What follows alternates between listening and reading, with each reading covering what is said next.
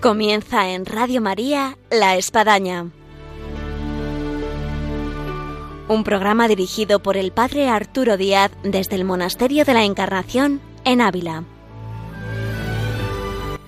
Hola, buenos días. Les habla el Padre Arturo Díaz. Bienvenidos a La Espadaña. Lo primero que tenemos que decir es felices Pascuas, porque además no teníamos espadaña desde hace ya algunos viernes, en razón de que lógicamente desde Radio María ha habido ejercicios espirituales, sermones cuaresmales, Viernes Santo, así que la espadaña ha quedado ahí, en esa espera gozosa, porque regresamos ahora ya en plena Pascua tras lo vivido en todo este tiempo y de manera especial en la Semana Santa.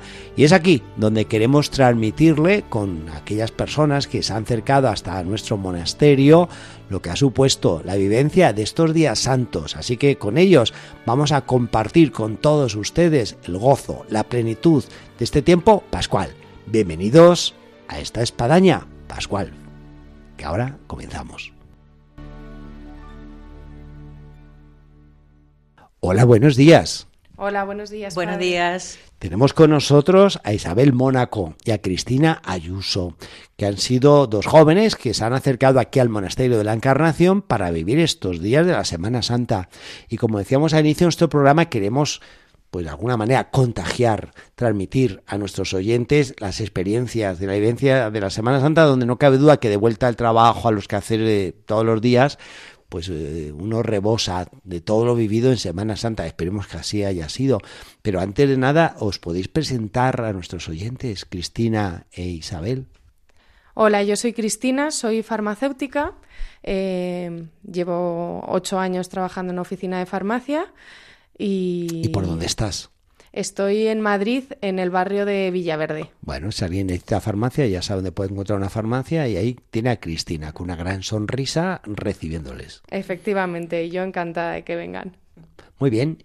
Y, del otro lado del estudio tenemos a... Isabel, yo soy Isabel Mónaco, eh, soy de Venezuela, pero tengo seis años viviendo en Madrid. Eh, de profesión soy psicóloga, eh, también soy miembro del movimiento Regnum Christi y eh, me dedico justamente a trabajar con los colegios del Regnum Christi, la formación de personal de los colegios sobre todo. Muy bien, pues bienvenidas a nuestro estudio, a nuestro programa La Espadaña, aquí en Radio María, en esta mañana de viernes. Y yo diría, ¿cómo ha sido para que vosotras, porque de alguna forma llega Semana Santa y dice, ¿dónde voy a estar? ¿Dónde la voy a vivir? ¿Dónde- ¿En qué comunidad puedo participar? Eh, ¿Cómo ha sido vuestro caso para decir, oye, me voy a Ávila, me voy al Monasterio de la Encarnación a vivir estos días santos? Bueno, pues en mi caso, padre, soy Cristina, para que me distingan. Em, Porque es que los oyentes no te ven. por eso. Pero presento. En mi caso, eh, la verdad es que fue una decisión un poco de última hora, eh, porque tenía pensado irme a esquiar, pero al final decidí que no. Y había nieve. No. Esa fue la... Dios lo hizo. Sí, efectivamente.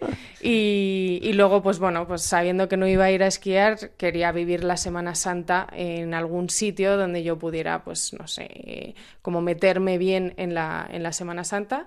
Y me surgió esto a través de Jocelyn, que es voluntaria aquí en el Monasterio de la Encarnación. Y pues dije, adelante. ¿Y, y ha llenado tus expectativas? ¿O te has quedado con eso diciendo, ay, qué pena que no fui a esquiar? No, no, no, en absoluto. Eso nunca.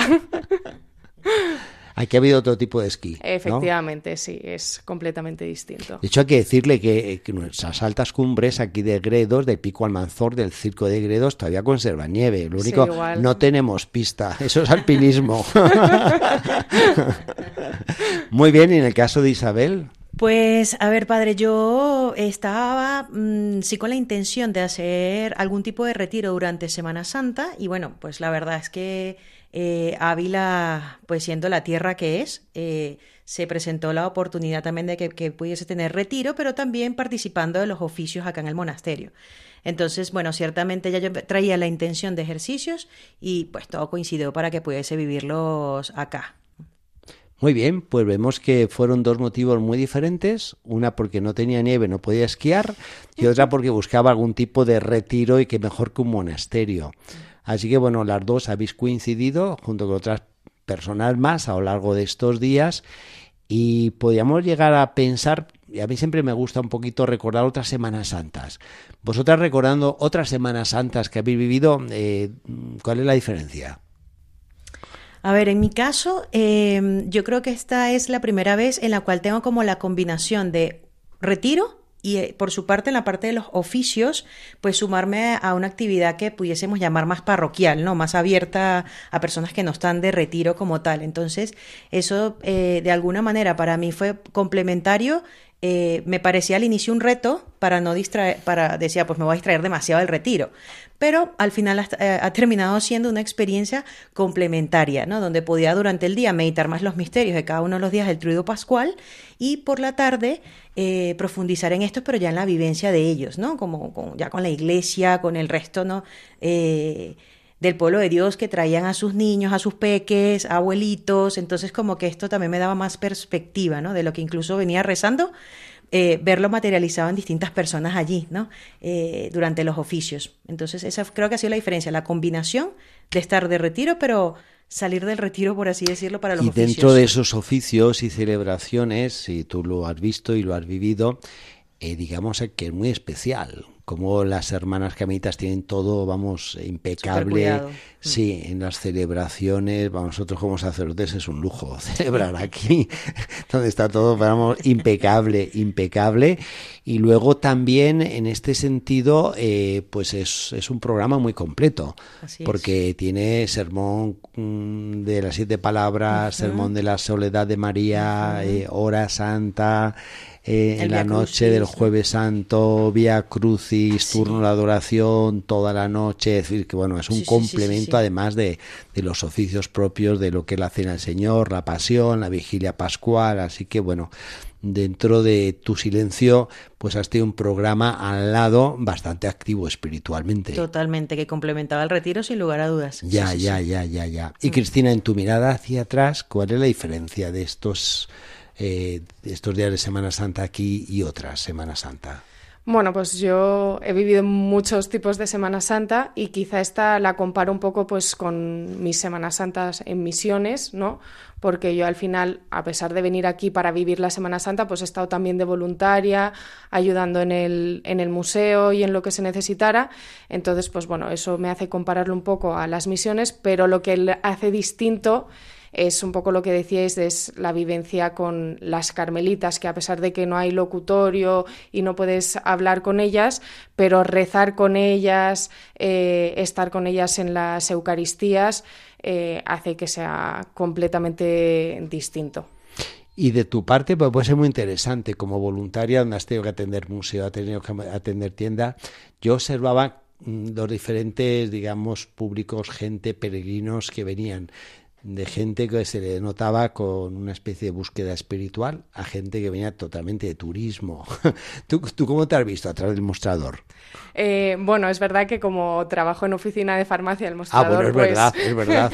pues lo manejo bien. Son otro tipo de peregrinos eh, pero, pero efectivamente es distinto, como, como dice usted, padre, hay peregrinos que vienen haciendo una búsqueda eh, y, que, y que están abiertos a que tú les cuentes, a que les hables, a que les comentes de la tienda, de cómo hacen las cosas las, las monjas, y hay otros que simplemente vienen, pasan el museo y se van, ¿no? Entonces... Eh, ¿Y pues de ese tipo de gente, alguno que te ha dejado así, algún mensaje, algún toque espiritual que se haya aprovechado para dártelo? Eh, mm, no, me llamó la atención O me quedo con, con era, era, una familia eh, con un hijo y, y, me preguntaron un poco por la vida de las, de las carmelitas, cuántas había. Em, y cómo era su, un poco su vida, que tampoco es que yo sea una experta, eh, pero les conté pues eso, que era clausura papal, que no salían, que desde que entraban ya no, y que no veían a sus padres más que en el locutorio, y me, o sea, como que se quedaron muy impactados y, y la verdad pues me quedo con, con, ellos sobre todo. Como Dios habla a través de las personas, y nos deja mensajitos que te hacen luego pensar. Efectivamente. Yo recuerdo que yo venía el jueves santo del santuario que también atendemos a celebrar aquí y eran calles vacías por Ávila. Y justo había un mendigo que venía caminando, estos así con barba y un tipo de ropaje, que me llamó sumamente la atención diciendo, bueno, o sea, a este habría que lavarle los pies, ¿no? Entonces, bueno, son mensajitos que el Señor te va poniendo con la gente, con la situación, las circunstancias. Dentro de todo lo que habéis vivido, en razón de lo que decía Isabel, de oficios, de celebraciones, eh, ¿qué oficio, qué celebración vosotros quizás podíais destacar de todo lo que habéis vivido?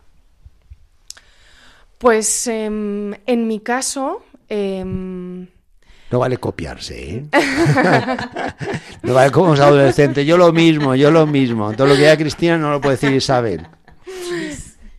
En mi caso, pues fue mm, eh, la celebración del Sábado Santo con el Silencio de María, que tuve la oportunidad por la mañana de, ir a una plática que iban a escuchar las, las carmelitas. Entonces escuché la plática con ellas y, pues la verdad es que me ayudó muchísimo a, a vivir ese, el Sábado Santo y a unirme al, al dolor y a la soledad de, de María. Eh, también, pues quizá por el momento personal en el que me encuentro, como que la soledad era algo que, que yo tenía ahí muy presente y, y, esa, esa plática, esa charla me ayudó mucho a, vivir ese, ese, sábado como con más sentido y más cerca de, de María. Muy bien, ¿y el caso de Isabel? Pues en mi caso fue sin duda alguna la vigilia pascual. Eh, yo creo que por una parte ha sido... Em, eh, de hecho, al inicio tenía como una cierta resistencia, no a participar de la vigilia, sino como decir, bueno, pues yo aquí sola de retiro puedo también vivir mi vigilia, ¿no? Sin, sin eh, reflexionando, meditando, porque es verdad que a veces en las celebraciones, pues, uno termina distrayéndose o perdiéndose un poco entre la gente o lo que sea, ¿no? Sin embargo, como que interiormente el Señor, eh, como que me, me era un llamado, mira, pues esto lo vives con la iglesia, o sea, no lo vives tú sola, aislada allí en tu meditación.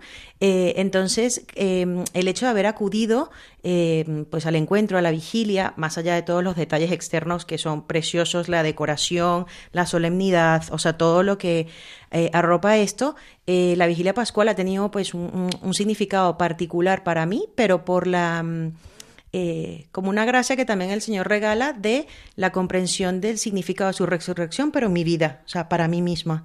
Entonces, eso como que me ha marcado eh, profundamente esta Semana Santa. Ha sido la celebración, eh, insisto, más allá de lo externo y tal, es, es, por el impacto que ha tenido a nivel espiritual para mí, ¿no? en, mi, propia existencia. Sí, decía Isabel, comentabas del tema de las carmelitas, eh, como pues no es que viene aquí un monasterio, justo ellas pues están viviendo profundamente estos días santos. Entonces no hay locutorio, de hecho no hay locutorio desde cuaresma porque lo ofrecen, como quien ofrece no tomar café, pues no hay locutorio. Entonces viene a un monasterio, en este caso no hay un contacto así habitual como se suele tener con las carmelitas, sea vía locutorio sobre todo, vía, vía torno también. Pero es muy interesante cómo, digámoslo así, en esa ausencia hay una presencia muy especial. Eh, sea porque uno sabe que está atrás, ahí del coro, que están en la reja, que son las que cantan, que son las que rezan los oficios. Eh, para vosotras, ¿cómo, ¿cómo, ha sido, digamos, esta presencia eh, muy especial de estos días de, de la comunidad de carmelitas? Pues em, yo reconozco que em, por una parte me ha impresionado muchísimo, a ver, hay, cuestiones de, por una parte, eh, signos, por así decirlo, de ellas, es decir, de hecho la decoración o los detalles que tienen en las flores, por decir algo. Eh, sin haberles visto haciéndolo, ni ver sus rostros, ni el, ni, ni, ni el amor ¿no? que podían eh, estar eh, con el que estaban haciendo eso, realmente el hecho de verlo y ver la belleza para mí ya era un reflejo de cómo estas mujeres viven esa, eh, ¿no? ese deseo de agradar al Señor. Eso por una parte. Y por otra parte, es verdad que durante los oficios, el hecho de saberlas ahí detrás, ¿no? tras la reja, escuchar los cantos, unirnos a ellas, pero en lo más esencial, que era justamente la Eucaristía, en este caso los oficios de Semana Santa, para mí era precioso y experiencia de iglesia también muy profunda, o sea, de, decir, pues aquí estamos nosotros, familia, solteros, matrimonio, y están eh, las carmelitas, pues aquí eh, detrás, ¿no? Haciéndose presente, acompañando. Eh, para mí ha sido un, regalo, o sea, un regalo realmente haberlas podido percibir, ¿no? Y notar en sus detalles, en su delicadeza, esa presencia. Dentro de las cinco vías de Santo Tomás, no os asustéis, ¿eh? porque tiene que ver con lo que está diciendo Isabel. Está la... primera, ya empezamos a elevarnos. está la vía de la causa y efecto, como tú puedes gustar de un bosque con todo el aroma, con todo el color y te das cuenta de que, bueno, ese efecto tiene una causa, que es Dios que ha creado el universo, la naturaleza. Por lo que tú cuentas aquí, pues un poco lo mismo. Llega a la capilla y dice, uy, ¿cómo está de adornada? Qué preciosidad, qué juego floral, qué detalles, qué, colores, qué aroma, qué tal. Y bueno, ah, ese es el efecto. Alguien puso eso. y, no fue una cualquier, digamos, floristería, ah, sino que fue alguien que lo hizo con delicadeza, con amor, con cariño, con fervor, que dice, este ramo de flores eh, es un poco diferente, ¿no? Así es. Así, que bueno, habéis estado la causa efecto Santo Tomás de Aquino, en este caso con las carmelitas. Así es, padre. Y para ti, Isabel, que has estado en otra dimensión, en este caso, pues participando más como voluntaria en razón de atender los peregrinos. Pues yo, Cristina, eh, Mm, al ser voluntaria, quizá he tenido la suerte de tener un poquito más de contacto eh, con las carmelitas, porque bueno, pues en el torno, cuando nos dejaban la comida, pues siempre había pues un saludo eh, y pues los detalles que decía Isabel, que ella se encontraba en la capilla, que obviamente es espectacular, pero yo también me los encontraba eh, en la comida, ¿no? Pues eh, nos dejaban la bandejita y te ponían unas florecitas, eh, te preparaban la comida que estaba toda deliciosa y luego también em, en el torno, que hay veces que les tienes que pedir en la tienda alguna cosa o lo que sea, pues siempre pues súper agradables, con esa alegría que transmiten, que aunque cruces dos palabras con ellas, eh, ya, ya, te llenan, ¿no? Ya dices, o sea, esta vida es, eh, es un don eh, y solo con, con, sus palabras te, te llenan, ¿no? Y bueno, que ya lo hemos repetido varias veces, pero el hecho de que estén en las celebraciones y poder rezar con ellas, eso es el, mayor regalo, ¿no? El, pues eso, los salmos cantados, sus cantos, eso yo creo que es, el mayor regalo. ¿Tú qué idea tenías de las carmelitas tiempo atrás o de monjas de clausura? ¿Y, qué idea tienes ahora? Bueno, tiempo atrás no sabría decirte probablemente ninguna, padre. O sea, pues sí sabía que existían, pero, pero como que no me repercutía quizá en mi vida. O, pues sí, sí, esto que tú dices es muy interesante. Hace poquito lo comentábamos con un grupo de personas, cómo España es el país número uno en monjas de clausura, con 11.500 monjas de clausura y, es una iglesia desconocida donde pues sí, uno sabe que hay un convento aquí en este pueblo, que esa fachada es de un monasterio, pero vamos, no sabe ni quién vive, ni nunca tocó el timbre, ni nunca habló con una monja de clausura. Efectivamente, y bueno, también al atender en el museo también te das cuenta de eso que te preguntan, pero bueno, pero las monjas, pero cómo viven tal, y, y bueno, pues te, te das cuenta del desconocimiento que hay eh, que es verdad que, bueno, no te sé decir hace cuántos años empecé a conocer un poco esto más, pero, pero que, es, que, es, que es un don, es una maravilla. Es eh, un poco pues el motor que yo creo que sostiene eh, al, mundo. Sí, sí. Y luego es una iglesia que nunca defrauda. ¿Eh? porque a veces tú puedes eh, poner a un chico en un colegio religioso este y luego dices, qué horror el colegio, vamos, estamos poner casos así, ¿no? o voy a una parroquia y dice, pero qué, que el párroco, que no sé qué, qué tal. Aquí eh, eso es lo contrario. O sea, uno llega a estos mundos que no conoce y dice, pues esto es maravilloso, pero es increíble, pero qué almas tan angelicales, en fin, todo, todo, todo, todo, todo. Hoy pues hay una pregunta clave y le puede servir mucho a nuestros oyentes, además de todo lo que ya llevamos diciendo aquí en nuestro programa, pero, pero es el post Semana Santa, en la cual ya estamos, y además este tiempo pascual, que hay que decirlo, es el tiempo litúrgico más largo, que dura 50 días, que es que somos muy dados a vivir los periodos previos de Adviento a Navidad, de Cuaresma a Semana Santa, y luego, pues ahora viene la Pascua. ¿Qué es lo que vosotras os lleváis?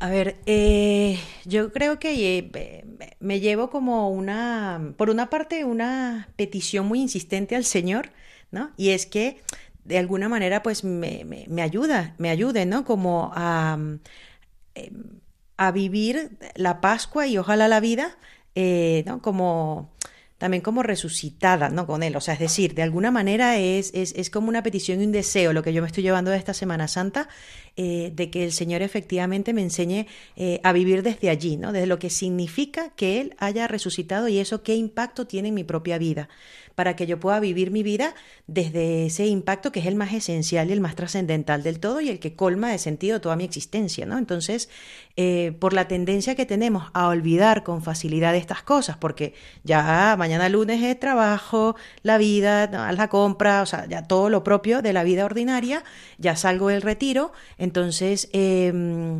ciertamente es una, eso, un deseo que, que se materializa y se concreta en una petición al Señor de que me de que me, ¿no? de que me siga llevando, ¿no? de alguna manera, para vivir con la conciencia de, de, lo que es su resurrección en mi propia existencia. ¿no? Y en el ámbito de Cristina, ¿qué es lo que te llevas, Cristina? Eh, bueno, a mí esta pregunta me cuesta un poco más eh, contestarla porque a veces soy un poco como eh, lenta a la hora de, de, asimilar ¿no? estas cosas, de procesar, eh, de la oración, de ver un poco qué me, qué me dice Dios y qué me llevo. Pero bueno, así a bote pronto eh, se me viene pues eh, con esa experiencia del, del sábado santo, ¿no? Eh, pues el eh, cultivar más mi relación con la Virgen y, unirme a, a, esa soledad que estoy vi viviendo yo ahora, pues como que llevarla, acompañarla con, con ella. Bueno, pues es una cosa muy concreta. Sí. Sí, bueno, es lo que se me viene, pero es verdad que... Porque eh, sucede, y quien no ha hecho retiros, que salió entusiasmadísimo, como que bueno, le cambió el mundo, y luego entró, como apuntaba Isabel, en el día a día, y se fue quedando eso en una especie de recuerdo fotográfico, pero cambio, cambio, cambio no hubo. A veces cuando llegamos, nos llevamos cosas así muy concretas, de lo que tú estás diciendo y pues acercarme mucho más a la Virgen pues puede ayudar un montón. Sí. Quien dice, pues para mí sería hacer el Via Crucis no solamente el Viernes Santo, sino a lo mejor pues hoy es todos los viernes de mes, pues mm. bueno, pues te puede cambiar tu vida cristiana. O quien dice a raíz de la Semana Santa, pues hoy voy a meterme más en la liturgia y voy a rezar la liturgia de las horas, las mm. vísperas o las laudes, en fin, son cositas muy concretas que se lo dejamos así como apuntes de todos aquellos que nos escuchan, que han vivido también la Semana Santa como vosotras, para que esto no se quede simplemente en, en, algo en el recuerdo, sino que se actualice y cobre en nosotros una vivencia que pueda uno decir, oye, ¿te acuerdas cuándo? Y bueno, fenomenal, y como hubo una especie de antes y después. Sí, sí, sí, sí. sí. Hoy pues se nos va yendo el tiempo, pero yo creo que aquí hay algo muy esencial uh -huh. y es algo propio de la Pascua. Eh, si apuntamos a la cuaresma una mirada, pues lógicamente, de, de, de, sacrificio, de ofrecimiento, de la Pascua, entre las otras co muchas cosas que podamos decir, una esencial es la alegría. Uh -huh. eh, basta recordar esa famosa y célebre frase de Nietzsche, a la puerta de una iglesia, de la salida de la gente de una vigilia pascua y decir, pues yo no veo rostros de resucitado. Mm. Es decir, llevamos con nosotros esa alegría, ese entusiasmo, esa ilusión. Somos cristianos como esa parte de la sociedad donde siempre se está lamentando, quejando, criticando, viendo panoramas oscuros, tenebrosos, que a veces es para verlos. Pero somos capaces de sacar sonrisa, de entusiasmar, de ilusionar, de, de la alegría. Eh, ¿Qué podéis vosotros decir sobre esta virtud clave de este tiempo pascual y del cristiano? Bueno, yo creo que, en, bueno, en mi caso se intenta. Es verdad que, que la Pascua es, es, un tiempo litúrgico maravilloso, que dices, pues es para, para, estar alegres, pero también es verdad que dura 50 días, entonces hay de todo, ¿no? En ese tiempo pascual. Eh, pero bueno, igual que te pasa en Cuaresma, que te pasa en Adviento, que no estás eh, los 40 días eh, como, bueno, o por lo menos mm, en mi caso, eh, es muy difícil estar como esos 40 días viviendo eh, absolutamente pensando en es Adviento, es Cuaresma, es Pascua, ¿no? Entonces, eh, pero es claramente eh, un tiempo de alegría y de intentar transmitir, ¿no? Y a mí me pasa mucho, pues, que trabajo en el mostrador, en la farmacia, que que obviamente pues no sabes quién está al otro lado, no, ni quién es su vida, pero sí uh -huh. eh, puedes transmitir esa alegría y bueno, pues a alguien seguramente dejar indiferente eh, o no dejarle indiferente y que te pregunte o que no te pregunte o quizás simplemente con esa sonrisa ya le has cambiado su día, ¿no? Y a mí ya con eso... bueno, pues pongamos esa sonrisa. ¿Te parece, Isabel? Sí, sí, sí, sí, totalmente de acuerdo. Yo creo que vamos eh, ¿no? a sonreír y que, o sea, que sí creo que es el intentarlo, pero eh, como que todo parte mucho eh, justo eh, ¿no? en esa oración diaria, al menos en estos, ¿no? estos días de Pascua, esa oración diaria, el, el hecho de em, profundizar y entender el sentido de, de, de, qué es la Pascua y qué es lo que estamos celebrando, ¿no? Y que de allí se renueve diariamente la alegría, ¿no? Muy bien, pues nos vamos con esta música, con esta alegría, con este entusiasmo, con este tiempo pascual. Muchas gracias a, a, Cristina Ayuso, a Isabel Mónaco. Hemos podido hablar con una farmacéutica, con una psicóloga de sus experiencias aquí, de este tiempo de Semana Santa en el Monasterio de la Encarnación y nos vamos con vuestros propósitos y con todos los propósitos que están escuchando nuestros oyentes y que se han trazado. Muchas gracias y hoy es hasta por la próxima. Así es. Que sea, que sea en breve. Igualmente. Eso es lo que deseamos para todos nuestros oyentes, esas felices Pascuas de resurrección, que podamos vivir y transmitir el Cristo resucitado que hemos experimentado en estos días santos de la Semana Santa y que de alguna manera desde estas antenas de Radio María, a través de este programa de la Espadaña, les hemos podido transmitir con estas nuestras invitadas que han tenido estas experiencias aquí en el Monasterio de la Encarnación. Hasta el próximo viernes, Dios mediante, les esperamos.